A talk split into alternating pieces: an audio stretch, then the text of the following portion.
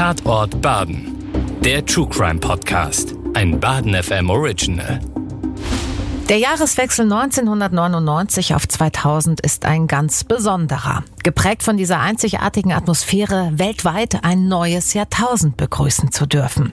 Die Sorge vor möglichen technologischen Problemen durch den sogenannten Y2K-Bug, dem Millenniumsfehler, der größte Computerprobleme nach sich ziehen könnte, sorgt zwar für eine gewisse Unsicherheit, aber letztlich verläuft der Übergang global gesehen ohne größere Zwischenfälle. Und die Menschen feiern ausgelassen und voller Optimismus den Beginn des 21. Jahrhunderts.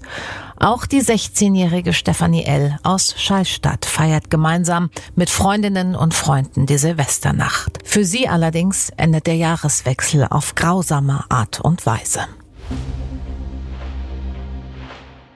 Und damit willkommen zur fünften Folge von Tatort Baden. Mein Name ist Julika Goldschmidt. Ich bin Moderatorin bei Baden FM und gemeinsam mit Südfilm Redaktionsleiter und Kriminalitätsexperte Stefan Ummenhofer spreche ich über Verbrechen, die vor unserer Haustüre hier bei uns in Baden geschehen sind. Herzlich willkommen, Stefan Ummenhofer im Studio. Hallo.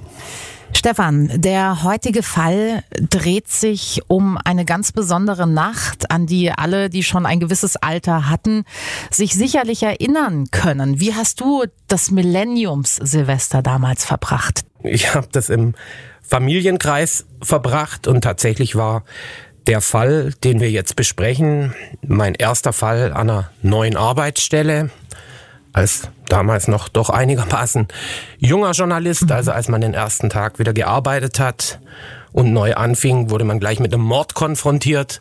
Von daher verbindet mich mit diesem Fall auch einiges. Du warst damit befasst. Also das heißt, du hast diesen Fall damals, als er wirklich ganz aktuell war, sehr nah mitbekommen.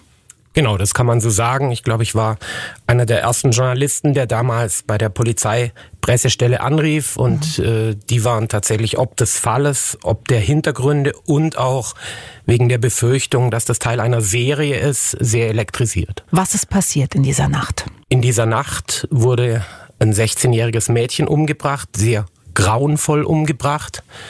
Die Leiche der 16-jährigen Stefanie L. wurde am 2. Januar gegen 11 Uhr auf einem Feld gefunden in der Nähe von Schallstadt von einem Landwirt, der einfach im neuen Jahr zum ersten Mal auf dem Feld nach dem Rechten sehen wollte und einen wirklich ganz, ganz grauenvollen Fund gemacht hat, nämlich ein erstochenes Mädchen, das fürchterlich zugerichtet war.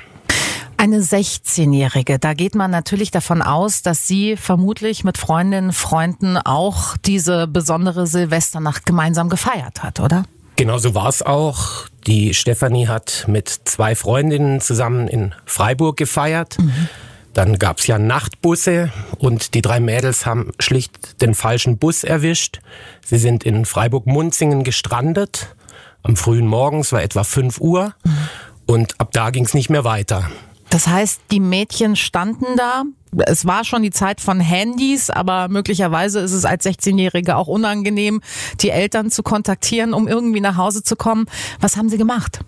Sie haben sich kurz beraten und haben sich dann an die zentrale Kreuzung in Munzingen gestellt und haben getrennt. Wie man das halt so oft in Teenie-Tagen gemacht hat und ich glaube vor 20 Jahren wahrscheinlich auch noch häufiger als heute. Da war das gang und gäbe, das weiß ich aus eigener Erfahrung. Sie waren zu dritt, wo man ja erstmal denkt, okay, da sind die Gefahren überschaubar. Das war jedenfalls immer unsere Denke. Nie alleine trampen, aber zu dritt wird schon nichts passieren.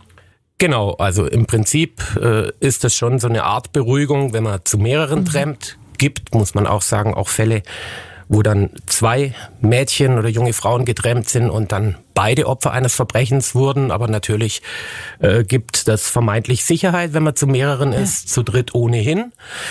Es hielt nach relativ kurzer Zeit ein Auto an, ein weißes Auto. Und der Fahrer sagte, äh, wo wollt ihr denn hin? Zwei der Mädchen wollten nach Kirchhofen. Das dritte Mädchen, die Steffi, wollte nach Schallstadt. Der Fahrer sagte, äh, ist blöd, äh, über Schallstadt fahre ich nicht, ich kann euch beide mitnehmen, aber für die dritte ist leider kein Platz. Also das wäre jetzt vielleicht eine Situation, in der man sagen würde, naja, entweder alle oder keine. Aber die Mädchen haben sich für eine andere Lösung entschieden. Die Mädchen haben sich für eine andere Lösung entschieden. Es ist schwer einzuschätzen, wie es dazu kam, mhm. ob die Stefanie gesagt hat, ja, fahrt ihr mal, ich schaffe das schon irgendwie alleine. Wissen wir nicht. Sicher ist, dass sich die beiden anderen natürlich hinterher heftige Vorwürfe natürlich. gemacht haben. Furchtbar. Die fuhren also mit dem anderen Mann, mit diesem Autofahrer davon und Stefanie blieb allein zurück. Weiß man denn wahrscheinlich ja nicht, was, was Stefanie dann in dieser Zeit gemacht hat? Hat sie versucht, auch weiter zu trampen oder kann man das irgendwie rekonstruieren? Man konnte es dann rekonstruieren. Äh, Stefanie versuchte, während sie tatsächlich mit dem Handy probiert hat, jemanden zu erreichen. Also sie hatte ein Handy, aber eben allererste Generation der Handys. Äh, sie lief in Richtung Schallstadt von Munzingen aus, etwa zwei, drei Kilometer nach Mengen. Und äh, wie sich dann weiter herausstellte, wurde sie in Mengen wieder von einem Auto aufgepickt. Okay, also Stefanie hatte sich auf den Weg gemacht und ein Auto hielt. Und wie ging es dann weiter? Wie sich hinterher herausstellte, bedrängte der Fahrer sie nach relativ kurzer Zeit. Man bog auf den Feldweg ab. Sie war da zu diesem Zeitpunkt vielleicht zwei, drei Minuten im Auto, also der Fahrer wurde übergriffig. Mhm. Man hielt an einem Feldweg. Stefanie versuchte zu fliehen. Der Fahrer ging ihr hinterher, stach währenddessen schon mit dem Messer auf sie ein. Er hatte ein Messer dabei. Und ähm, als sie zu Boden ging, stach er, wie von Sinnen, muss man schon sagen, auf sie ein.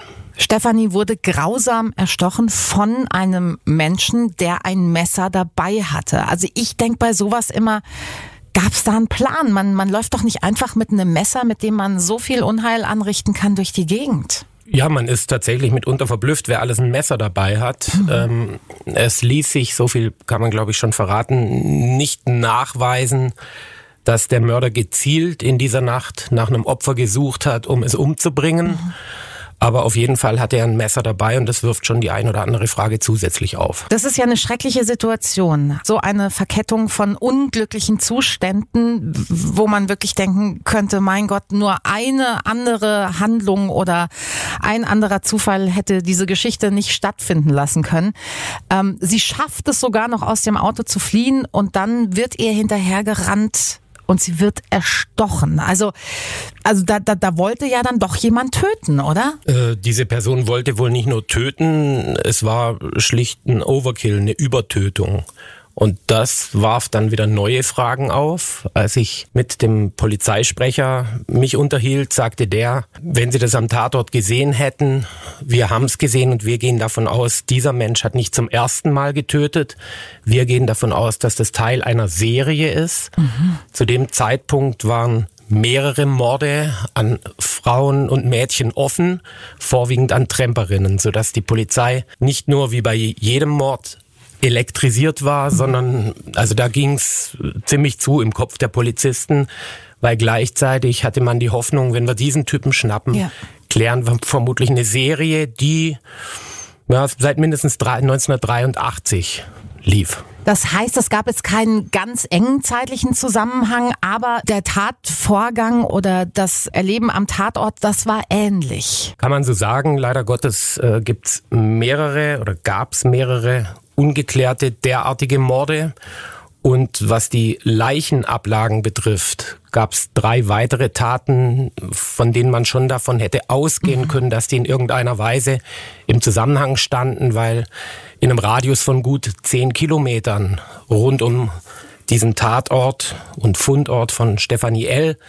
gab es in den 17 Jahren zuvor drei weibliche Leichen, die da aufgefunden wurden. Alle drei waren Tremperinnen. Mhm. Alle drei sind aus Freiburg rausgetrennt mhm. und wollten aufs Land. Und sind auch alle drei auf ähnliche Weise ums Leben gekommen? Sind soweit, dass die Spurenlage hergegeben hat, kann man das sagen. Mhm. In zwei Fällen von 1983 und 1985 waren es zwei junge Frauen, die ungefähr vom Freiburger Martinstor aus getrennt sind des Nachts, 0.30 Uhr jeweils, und die nach Ballrechten Dottingen wollten, wo beide wohnten, mhm. im Abstand von zwei Jahren. Beide sind umgebracht worden. Die Leichen wurden bei Ehrenkirchen beziehungsweise bei Ballrechten Dottingen gefunden. Mhm. Und es gab einen dritten Fall von 1994, wo eine 19-Jährige an der Habsburger Straße in Freiburg, also Richtung Norden, ja. getrennt ist und äh, sie wollte nach Waldkirch und auch sie fuhr offenbar im falschen Auto mit. Auch sie wurde umgebracht und ihre Leiche wurde auch südlich von Freiburg, nämlich bei Wittnau, gefunden. Jetzt sprechen wir von Mitte der 80er und Mitte der 90er, Stefan. Wie war denn damals die Situation, was Spurensicherung anging? Also waren damals DNA-Spuren schon ein Thema? Konnte man die damals schon sichern? Man konnte sie sichern, man wusste aber noch nicht, dass man sie brauchen würde. Okay. Also die DNA-Datenbank gab es erst später. Mhm.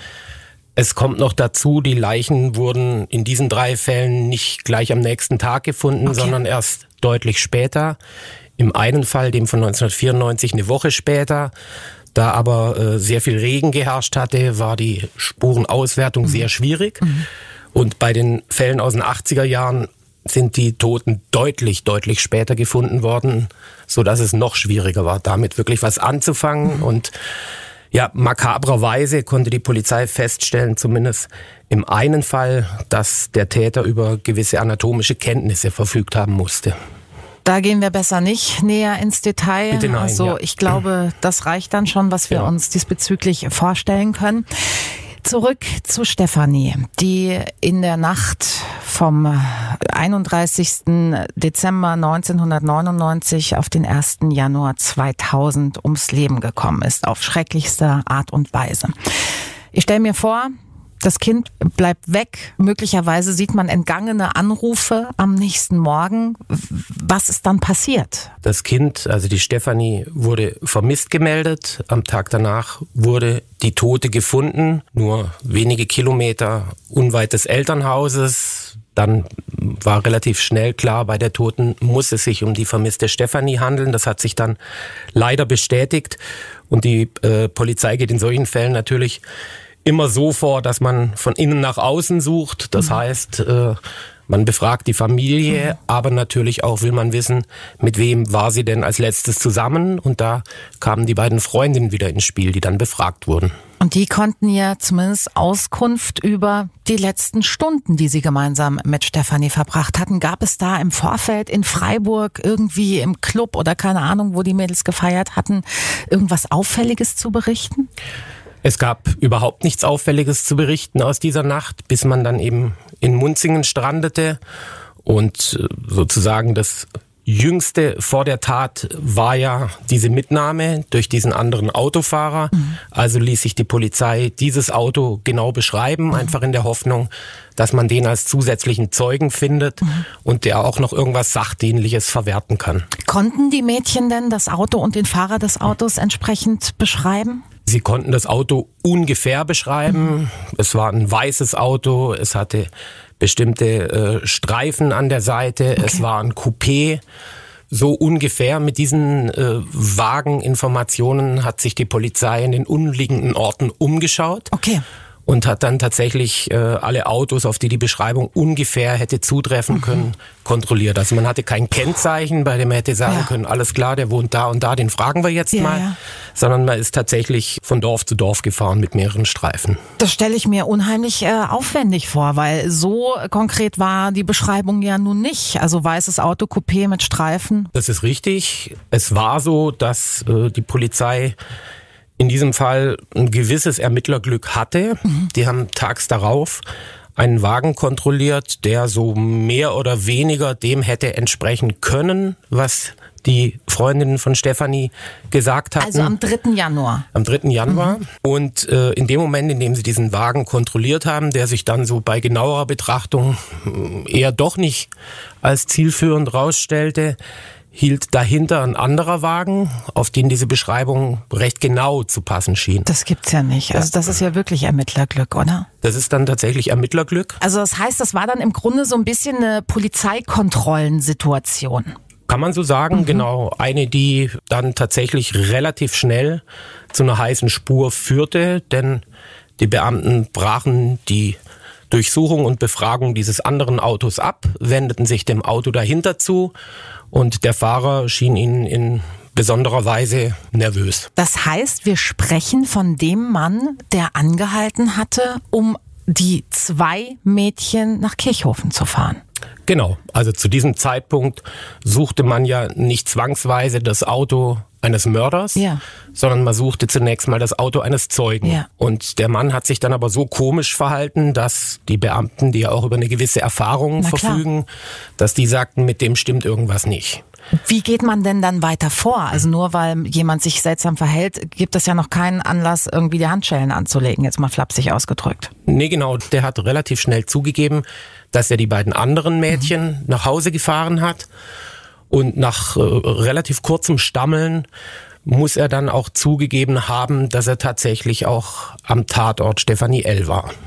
Das heißt, nach der Suche nach einem Zeugen wurde dann das Ergreifen eines Mörders? Kann man so sagen, also innerhalb weniger Minuten, so wurde es mir geschildert, wurde aus diesem potenziellen Zeugen ein potenzieller Verdächtiger. Man hatte auch Reifenspuren am Tatort gesichert, die man dann verglichen hat. Und an Anhaftungen der Kleidung dieses ominösen Mannes waren ein paar Spritzer, getrocknetes Blut, wobei die Polizei natürlich nicht sagen konnte, woher stammt denn dieses Blut. Aber der Mann konnte es auch nicht schlüssig erklären.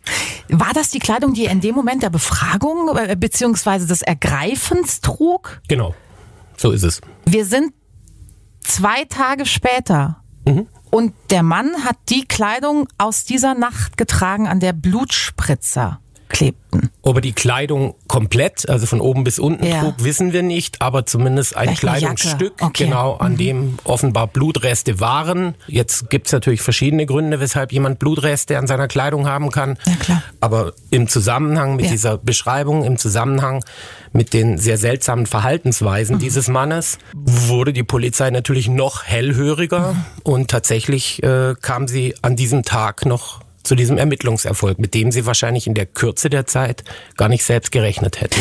Wie läuft sowas dann ab, Stefan? Ich weiß nicht, ob du das jetzt in diesem Fall weißt, ähm, aber also, dieser Mann kommt in die Polizeikontrolle, verhält sich auffällig. Vieles spricht dafür, dass er mehr mit dem Fall zu tun hat, als vielleicht erstmal angenommen war. Kann man so jemanden dann direkt dingfest machen oder muss man den erstmal noch weiterfahren lassen und dann gibt's, weiß ich nicht, Durchsuchungsbefehl oder ich habe keine Ahnung. Wie, wie ist das Prozedere? Also im Allgemeinen ist das Prozedere so, und ich denke, es wird auch so gewesen sein, dass aufgrund der mehreren Indizien, Mhm. dass man gesagt hat, also Sie müssen jetzt mal zur Abklärung mitkommen. Der fährt nicht mehr weiter. Richtig. Wäre ja auch äh, völlig fahrlässig, Mhm. Ja. wenn man jetzt nur ein Auto gehabt hätte, das ungefähr so aussehen Ja. würde, dann wäre die Handhabe schwieriger gewesen. Aber da gab es ja eine Vielzahl von Dingen, die stutzig machen Mhm. mussten. Deswegen wurde er gleich mitgenommen. Und es war offenbar auch so, man würde im Normalfall ja davon ausgehen, dass so jemand sagt, was, nee, ich weiß überhaupt nicht, was sie wollen und so weiter. Er hat sich wohl so mm, unkoordiniert Mhm. benommen und so auffällig, dass äh, ja man da sehr schnell Lunte gerochen hat, Mhm. den man mitgenommen hat und auch in weiteren Vernehmungen ihn dazu gebracht hat, dass er eben einerseits sagte, ja, er sei da, er sei da gewesen Mhm. an diesem Tatort, andererseits äh, er könne sich an überhaupt nichts mehr erinnern. Durch was hat er die Erinnerungslücken erklärt? Die hat er gar nicht erklärt. Er hat einfach gesagt, er könne sich nicht mehr erinnern. Also er hat es nicht mit äh, alkoholbedingten Ausfällen Ja, oder ja. was auch immer, sondern er hat schlichtweg gesagt, nee, er weiß es nicht. Haben die beiden Mädchen, die er als erstes äh, nach Hause gefahren hat, ja irgendwas über diesen Mann noch gesagt? Also hat er sich im Auto schon auffällig verhalten oder irgendwelche Anzeichen ähm, ge- gezeigt, die die beiden irgendwie hätten aufhorchen lassen können? Also wohl nicht eindeutig. Es gab keine sexuellen Übergriffe seinerseits gegenüber den beiden Mädchen. Die Frage ist natürlich, ob er schon in dem Moment, in dem er die beiden aufgepickt und mitgenommen hat, den Plan hatte, ich fahre die beiden nach Hause, ich benehme mich da unauffällig und hinterher fahre ich zurück und nehme die dritte auch noch mit. Also würde ich jetzt natürlich denken, dass das irgendwie der Plan war, weil ich meine, in einem Auto, er war alleine unterwegs, haben doch eigentlich drei andere Leute Platz. Also das ist ja irgendwie so der, der erste Punkt, wo man denkt, hä, warum kannst du nicht alle drei mitnehmen? Genau, also es war ein Coupé, von daher hätte er vielleicht keine äh, vier weiteren Leute Ja. untergebracht. Bei dreien würde ich auch sagen, wäre es eigentlich logisch. Ich weiß nicht, ob er eine Ausrede benutzt hat, weil auf Teilen der hinteren Bank noch irgendwas ja. lag oder was ja. auch immer. Ja. Wesentlich war aber wohl, dass er sagte, ja, in den einen Ort nach Kirchhofen kann ich fahren, aber nach Schallstadt nicht. Jetzt ist der Mann im Verhör und behauptet, er könne sich nicht erinnern. Das heißt, er war nicht geständig. Er war nicht geständig, er war ausweichend, er hat auch nicht gesagt, dass es nicht war, sondern er hat nur gesagt, er könne sich nicht erinnern. Wie geht es dann weiter in so einem Fall? Die Polizei versucht natürlich weitere Hinweise zusammenzutragen mhm. mit den Reifenspuren. Das hat mhm. gepasst. Mit dem Blut, mhm. wie sich dann später herausstellte, das geht ja eine Weile, hat es dann auch gepasst. Was heißt eine Weile? Wie lange muss man auf so ein Ergebnis warten? Also damals sicher noch länger als heute, ja. wobei äh, bei Mordermittlungen natürlich äh, es versucht wird zu beschleunigen. Es war so, dass zu dem Zeitpunkt, es gab einen Termin am Schauplatz des Verbrechens mhm. mit dem in Untersuchungshaft befindlichen.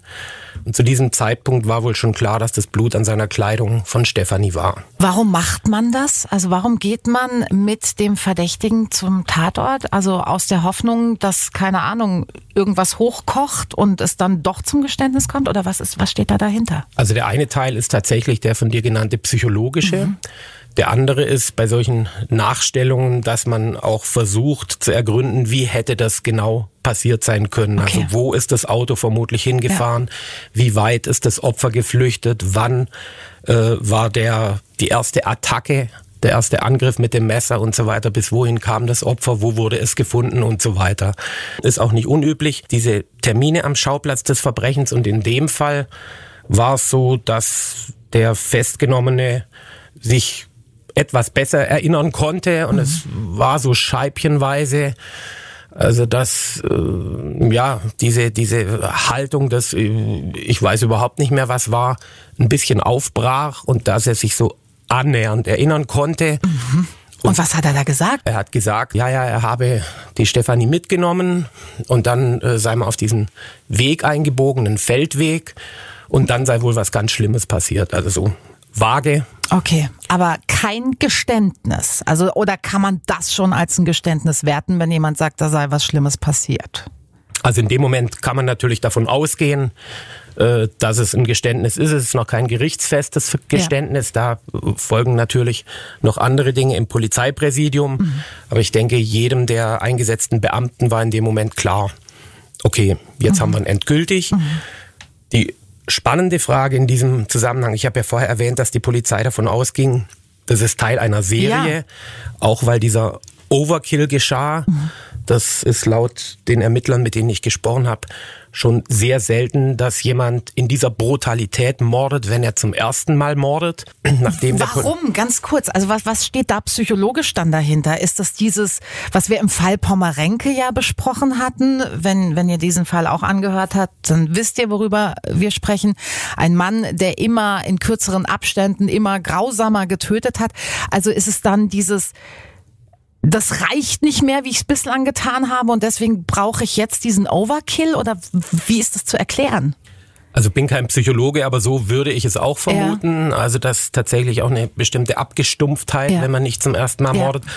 Auf der anderen Seite gibt's natürlich auch schon äh, Fälle von rasender Eifersucht, wo so ein Overkill auch stattfindet. Aber, Aber gut, das ist ja ein anderer genau. emotionaler Kontext. Richtig, dann, ne? und da man eigentlich von keiner Täter-Opfer-Beziehung ja. ausging, also ja. sprich davon, dass die Stefanie ein Zufallsopfer war, mhm. sprach das dagegen. Wenn tatsächlich jemand seine Ehefrau ja umbringt, äh, dann könnte das noch eher der Fall ja. sein. In dem Fall bei äh, Anhalterinnenmorden wäre das sehr unüblich gewesen und deshalb war, nachdem der Polizei klar war, okay, den haben wir jetzt, mhm. für die Polizei sehr relevant was hat er denn an den jeweiligen Tagen in den Jahren 83, 85 und 94, also als die anderen drei Anhalterinnenmorde waren, die in Frage kamen dafür, was hat der Mann da gemacht? Wie alt war der Mann in dieser Silvesternacht? Er war 38 Jahre. Und der erste Mord, von dem man dachte, er könnte auch auf sein Konto gehen, hat Mitte der 80er stattgefunden. War 83, also 17 Jahre davor. Das heißt, er Hätte wäre dann Anfang können. 20 ja. gewesen. Genau. Wenn okay. er jetzt da erst, was weiß ich, neun gewesen ja, ja. wäre, wäre es nicht realistisch gewesen. Aber das hätte passen können. Es hätte passen können und natürlich hat die Polizei alles Mögliche dran gesetzt, das rauszufinden. Es ist ihr nicht gelungen. Er selbst hat es abgestritten. Mhm. Ist natürlich auch schwierig, ein Alibi 17 Jahre später Total. zu überprüfen. Total. Also ich wüsste nicht, was ich vor 17 Jahren an Tag XY gemacht genau. habe. Also das kann man jetzt vielleicht im digitalen Zeitalter noch besser rekonstruieren, aber keine Chance, oder? Richtig, genau. Und es ist natürlich so, dass umgekehrt die Polizei dann den Nachweis führen muss, ja. dass sie irgendwie diesen Mann zu diesen Tatorten ja. zusammenbringt. Ja. Das ist nicht geschehen und ich habe vor vier Jahren, als wir einen Beitrag gemacht haben über diesen Fall fürs ZDF mit dem damaligen Leiter der Ermittlungen gesprochen und er sagt, es ist uns nicht nur nicht gelungen, das zusammenzubringen, er ist sich heute auch recht sicher, dass der Mann für keinen dieser drei Fälle ah, in Frage kommt. Was lässt ihn da sicher sein? Also zum einen war es wohl so, dass er zumindest in einem Fall nachweislich irgendwo anders gewesen okay. ist. Das mhm. scheidet dann schon mal aus. Ist mhm. natürlich auch immer die Frage, auch wenn man hier von der Serie ausgeht, kann es ja trotzdem sein, dass ein einzelner Fall dieser Serie dann doch von jemand anderem begangen wurde. Aber es war bei den drei offenen Fällen, bei diesen Cold Cases so, dass die Leichen irgendwohin verschleppt wurden, okay. nämlich eben in den Süden von Freiburg mhm. und in dem Fall. Entschuldige ganz kurz, Stefan, das heißt, die Fundorte waren in den anderen Fällen nicht die Tatorte. Richtig, okay. genau. Mhm. Das ist so. Möglicherweise sind äh, die Toten auch noch irgendwo zwischengelagert worden. Also auf jeden Fall sind die Leichen in den Raum südlich von Freiburg verschleppt worden, im mhm. Großraum Ehrenkirchen. Und das war in diesem Fall ja anders. Ja. Es gab diesen Angriff, diesen fürchterlichen Angriff. Es gab den Mord und dann wurde das Opfer dort liegen gelassen. Also ist einer der Punkte, die eher dagegen spricht, ja. sozusagen der Modus operandi. Mhm. Gab aber auch noch andere Dinge, bei denen die Polizei sagte, nee, passt nicht. Mhm. Das heißt, wir haben einen aufgeklärten Fall und nach wie vor aber drei ungeklärte Fälle und zwar bis heute. Das ist so. Wir haben noch mehr ungeklärte Fälle ja. tragischerweise, ja. aber es ist so, dass tatsächlich diese drei, von denen ich jetzt als interessierter Laie auch davon ausgehen würde, dass sie in irgendeiner Weise zusammengehören, zumindest die ersten beiden von 83 und 85. Mhm. Aber die sind tatsächlich nach wie vor ungeklärt. Wir waren da stehen geblieben, bevor wir den Exkurs zu diesen Cold Cases gemacht haben, dass er gesagt hat, etwas ist, etwas Schlimmes ist passiert. Aber als rechtskräftiges Geständnis war das noch nicht zu werten. Wie ist es denn da weitergegangen? Also im Wesentlichen blieb der Mann schweigsam. Mhm. Er hat äh, nicht widersprochen, er hat auch keine Anstalten gemacht, äh, Alibis zu suchen, mhm. andere Täter zu suchen oder was auch immer. Die Polizei wollte natürlich wissen, wie kam es zu dieser Gewalteskalation. Ja. Und äh, was rauszufinden war, ist, dass wohl im Nahfeld es an diesem Abend, also im Nahfeld des Täters, einen Streit gab. Das heißt, er war aggressiv. Mhm. Er fuhr umher, man sich ja auch fragen, warum fährt man einfach morgens um fünf war es ja. ungefähr durch die Gegend und pickt da Anhalterinnen auf, fährt hin und her. Also das war nach wie vor lange Zeit unklar, vor allem in diesem Zusammenhang, warum sticht der Mann wie von Sinnen, muss man ja schon mhm. sagen, auf das Opfer ein. Kann man sagen, was für einer Natur dieser Streit war? Also war das ein Streit unter Kumpels oder war es der Streit zwischen ihm und einer Frau?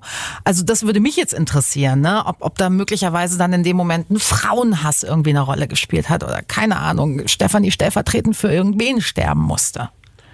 Also es war wohl so, wie sich hinterher herausgestellt hat oder wie er dann auch zugegeben hat, soweit er sich erinnerte, dass er Stefanie missbrauchen wollte, dass er sie schon im Auto angemacht hat, wenn man so möchte, auch derb angemacht hat, worauf Stefanie aus dem Auto floh und er eben hinterher. Und dann entlud sich der ganze Hass, die ganze Frustration, inwieweit der äh, Streit in der Familie mit Kumpels oder was auch immer war, das hat die Polizei nicht. nicht gesagt, vielleicht auch aus Rücksicht, das ist ja auch durchaus nachvollziehbar. Logischerweise wird das Frauenbild dieses Mannes aber kein sehr positives gewesen sein und tatsächlich für mich auch erstaunlich, in anderen Fällen war es so, so schlimm das auch ist, dass eben das Opfer niedergestochen wird und da liegen gelassen. Aber da war es so, dass er noch viel mehr getan hat. Deshalb dieser Overkill. Und da hat die Polizei und auch Polizeipsychologen sich gefragt, wie konnte es dazu kommen? Es ist nie eindeutig geklärt worden. Es stand im Raum, dass er Horrorvideos konsumiert mhm. habe, aber das mit leichtem Fragezeichen. Was weiß man denn sonst über diesen Mann? Also wir wissen, es gab den Streit in der Silvesternacht. Wir haben jetzt gerade von diesen Horrorvideos gehört. War der sonst in irgendeiner Art und Weise auffällig oder sogar schon irgendwie strafrechtlich in Erscheinung getreten? Er hatte tatsächlich keine Vorstrafen, was einen mhm. äh, schon erstaunt. Ja. Bei so einer Gewalteskalation. Von daher geschildert wurde er als weitgehend unauffällig, mhm. was immer das heißt. Aber also ja. kein Polizeikunde, äh, bei dem die Polizei kontrolliert hätte und gesagt hat, oh, der fährt dieses Auto, ha, dann müssen wir aber mal. Okay. So war es nicht. Mhm.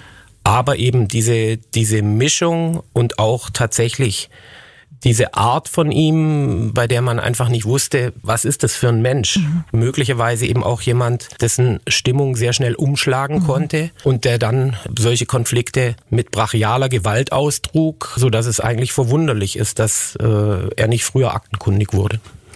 Nun war es aber so und dem Mann wurde der Prozess gemacht, bis dato ohne Geständnis. Es war so, dass er im Prinzip schon gesagt hat, wahrscheinlich war ich's. Also okay. er hat das nicht massiv abgestritten, ja.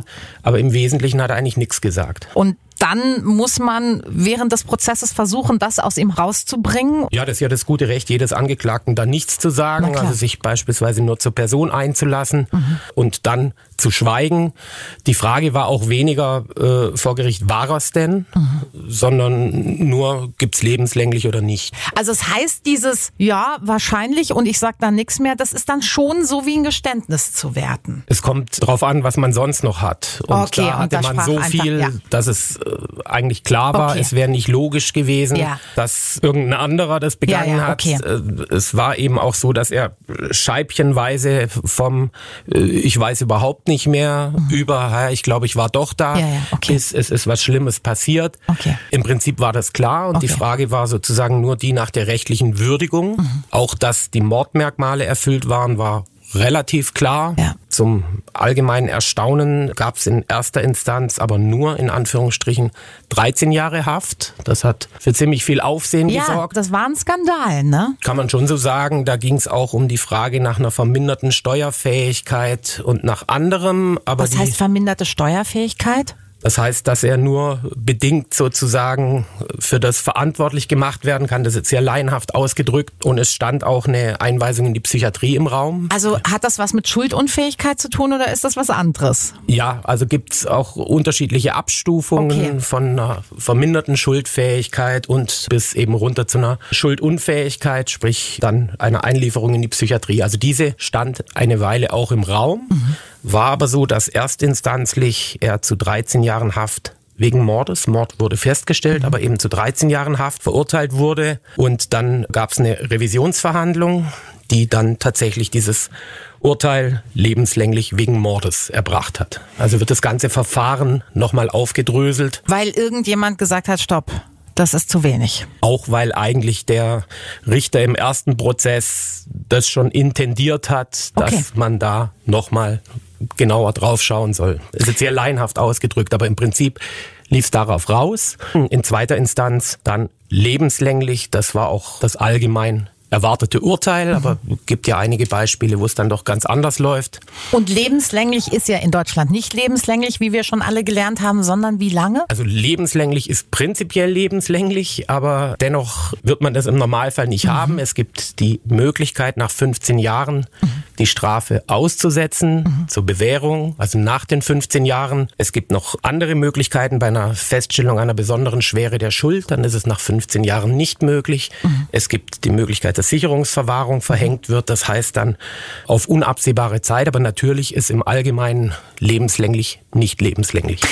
So auch in diesem Fall, wobei da noch eine andere Wendung in die Geschichte kommt. Nach 15 Jahren hätte er theoretisch rauskommen können. Dazu ist es aber nicht gekommen. Dazu ist es nicht gekommen, denn 2009, also neun Jahre nachdem er ins Gefängnis äh, gebracht wurde, hat der Mörder, kann man ja jetzt sagen, er wurde verurteilt, ja. hat der Mörder erfahren, dass er Krebs hat. Und hier kommt eine Geschichte, die schon eher ungewöhnlich ist. Ich kenne in Deutschland zwei oder drei solcher Fälle. Das ist aber wirklich sehr ungewöhnlich, dass nämlich die Mutter des ermordeten Kindes auf den Mörder zuging. Mhm.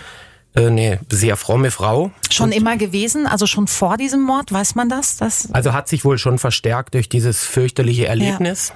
Das ist ja, glaube ich, ein häufiges Phänomen, ne? dass sich Menschen dann dem Glauben genau, zuwenden. Also, dass es sich, dass es sich verstärkt oder was auch ja, immer, genau, ja. dass man ja irgendwie auch versuchen muss, äh, mit diesem fürchterlichen Klar. Geschehen umzugehen. Da ja. zerbrechen viele dran. Es ist im Übrigen auch so, dass signifikant bei Eltern von Mordopfern die Scheidungsrate in die Höhe geht, weil man logischerweise Absolut. nicht damit umgehen kann. Das ist völlig verständlich.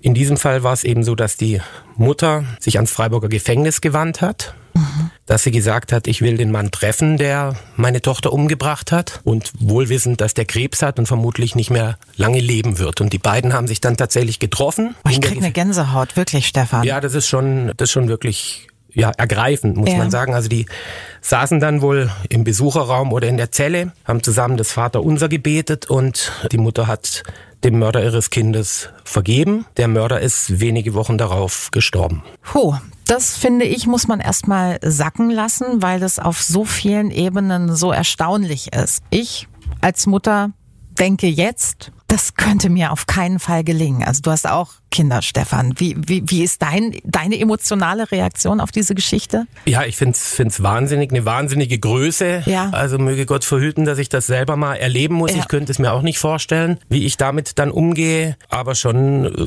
unglaublich beeindruckend. Ja. Aber natürlich kann man das im Normalfall von keinem Angehörigen eines Mordopfers erwarten. Ist mhm. ja logisch. Mhm. Aber so wurde geschildert, es war wohl auch für die Mutter eine Befreiung. Das ist vielleicht auch irgendwas im Sinne von Frieden schließen. Ne? Richtig, ja, genau.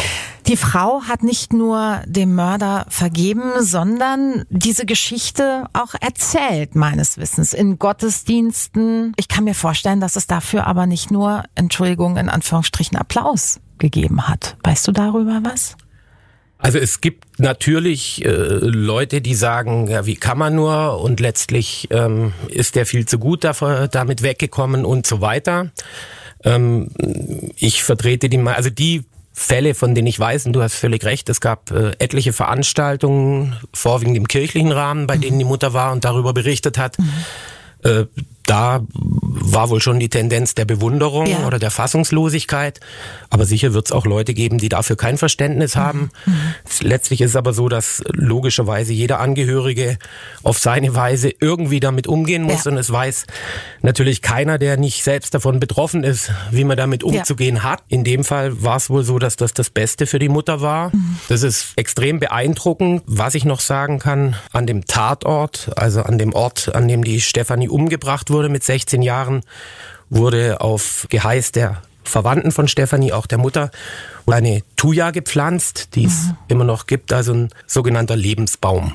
Der steht heute noch dort. Stefan, du bist sehr viel mehr drin in diesen Fällen, als ich es bin. Also mir persönlich geht es wirklich nach deinen Schilderungen immer so, dass ich das alles erstmal sacken lassen muss. Schauen wir schon mal auf unseren nächsten Fall. Es geht äh, tatsächlich um eine Mordserie. Es geht um eine grenzüberschreitende Mordserie. Es geht um einen der bekanntesten Kriminalfälle hier in der Region in jetzt letzten Jahrzehnten. Es geht um das Phantom von Kehl. Wenn ihr das nächste Mal dabei sein wollt, dann wisst ihr, wo ihr Tatort Baden findet. Natürlich auf allen gängigen Podcast-Plattformen, natürlich auf den Homepages von Baden FM und Südfilm. Und ihr verpasst ganz sicher keinen Fall, wenn ihr unseren Podcast abonniert, worüber wir uns sehr freuen würden. Bis zum nächsten Mal. Alles Gute. Tschüss. Tatort Baden